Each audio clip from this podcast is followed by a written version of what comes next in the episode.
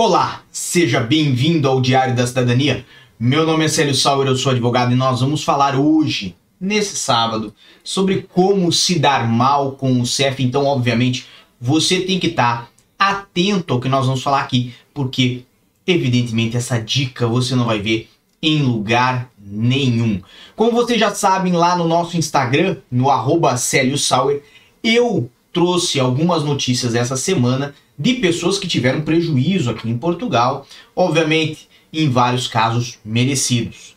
Teve o caso de uma cidadã estrangeira que estava com um mandado de busca pela Interpol, estava inscrita na lista vermelha da Interpol e, obviamente, foi extraditada a seu país de origem justamente porque lá tinha cometido um crime, tinha sido julgada, tinha sido condenada e estava foragida. Num outro caso, trouxemos aí a notícia de fiscalizações que o CEF realizou em Leiria, em um escritório de contabilidade, aonde constatou que aquela contabilidade era especializada em falsificar documentos e defraudar o processo de residência aqui em Portugal para diversos cidadãos estrangeiros que se beneficiaram por um certo período de tempo aí tendo a residência em Portugal, mas sem estar fisicamente no país, ou seja, presentes em outros países do espaço Schengen, como vocês já sabem, muitas pessoas fazem processo de residência em Portugal e fingem, né, fazem de conta que tem uma residência aqui em Portugal, que trabalham aqui em Portugal para uma empresa portuguesa ou para sua própria empresa, quando na verdade estão em outros países do espaço Schengen, Alemanha, França, Suíça, não importa.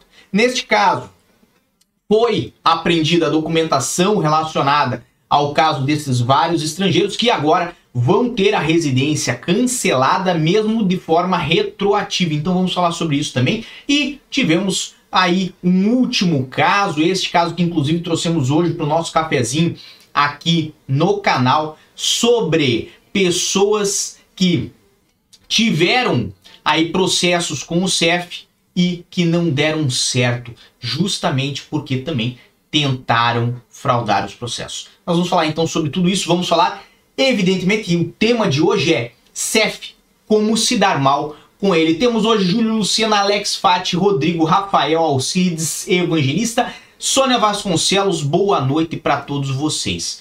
De um modo geral, como nós já antecipamos, uma das formas de você se dar muito mal com o CEF é tentar fraudar ou falsificar documentos, tentar aparentar uma situação que não é realista, seja não estando em Portugal, mas fingindo que está, seja não estar a trabalhar, mas fingir que trabalha.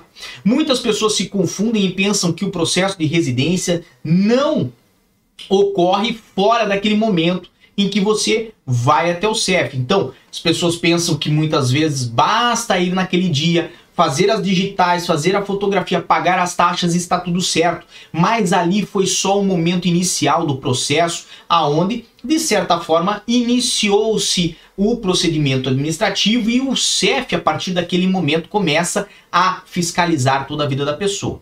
Nesse sentido, se a pessoa veio com um visto, já teve uma pré-análise no seu país de origem. Agora, quando a pessoa não veio com visto, ingressou em Portugal, por exemplo, como turista e aqui permaneceu e ainda permanece, o processo de análise da vida pregressa da pessoa vai ocorrer a partir daquele momento. Por isso, inclusive, as pessoas devem entregar aí, submeter os certificados de antecedentes criminais dos países em que residiram por mais de um ano após os 16 anos de idade. E neste caso, muitas pessoas, como no é, nós comentamos agora há pouco, muitas pessoas tiveram problemas criminais nos seus países de origem e pensam, uma boa forma de me afastar dessa problemática, me afastar da condenação, não ter que cumprir o meu tempo ali em algum estabelecimento prisional no meu país de origem é me mandar daqui e ir para um outro país, por exemplo, ir para Portugal, onde eu posso ter uma vida mais tranquila e ninguém vai saber quem eu sou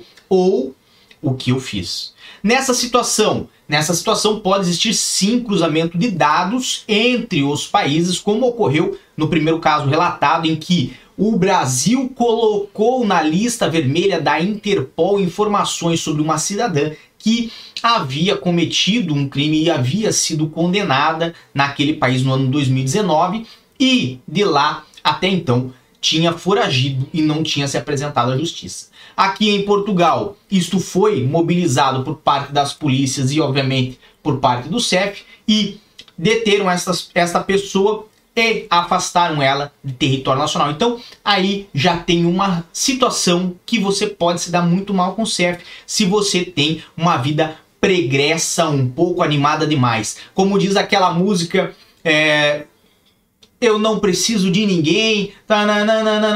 Basicamente, se você é o rapaz daquela música, cuidado, porque vir para Portugal não vai apagar o fato de ter antecedentes criminais na sua ficha.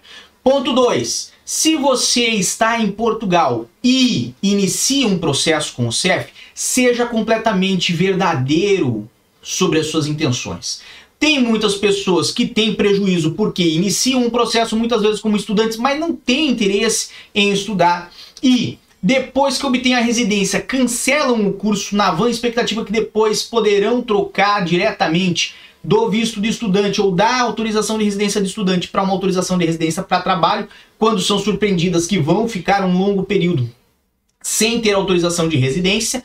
Então, neste caso, por exemplo, se você não tem interesse em estudar, seja franco consigo mesmo, seja franco com o CEF e faça um processo diretamente pelo trabalho, mesmo que ele demore mais tempo. Ok? Agora, quando nós partimos para uma situação um pouco mais grave, pessoas, por exemplo, que não têm interesse nem sequer em trabalhar e estão aqui em Portugal, decidem comprar, por exemplo, um contrato de trabalho e encontram, às vezes, pessoas que possam ajudá-las nessa situação. Neste caso, esse indivíduo está a cometer um crime, além de cometer o crime de falsidade documental, vai ter cometido o crime de prestar declarações falsas a funcionário público e, ao mesmo tempo, vai estar induzindo o CEF eventualmente a um erro. Se o CEF identificar logo no início que aquele se trata de um contrato de trabalho falso, poderá suspender o processo de autorização de residência até que se investigue toda essa situação e até levar essa questão toda para os tribunais para que seja processado criminalmente. No entanto, se o CEF não perceber e eventualmente a pessoa ter a primeira residência ou a segunda residência, poderá no futuro o CEF fazer o cancelamento dessas autorizações de residência de forma retroativa. O que significa? Significa que de fato você teve o título, de fato você teve o cartão de residência, mas aquele primeiro, segundo, terceiro cartão que você teve não valem nada. Mesmo que você vá numa conservatória para apresentar eles, para pedir uma nacionalidade portuguesa por tempo de residência, por exemplo, ela não lhes concederá a nacionalidade justamente porque o CEF não vai passar a certidão de que aquele tempo ali calculado não é de que aquele tempo calculado foi de forma legal, ou seja, vai dizer para a conservatória que cancelou de fato aquelas residências e que você não tem direito à nacionalidade. Vamos aí a um terceiro caso, que esse comentei agora também no começo da nossa live. Que muitas pessoas acreditam que podem fazer uma residência em Portugal e trabalhar com essa residência em outros países da União Europeia para uma empresa portuguesa, por exemplo. E muitas pessoas vão a esses países por longos períodos, vivem na verdade lá, têm residência a maior parte do tempo lá. Não é um mero destacamento que isso pode ser feito, mas por curtos períodos. Neste caso, as pessoas permanecem às vezes dois, três, quatro, cinco anos fora de Portugal, avisando ou não avisando o governo.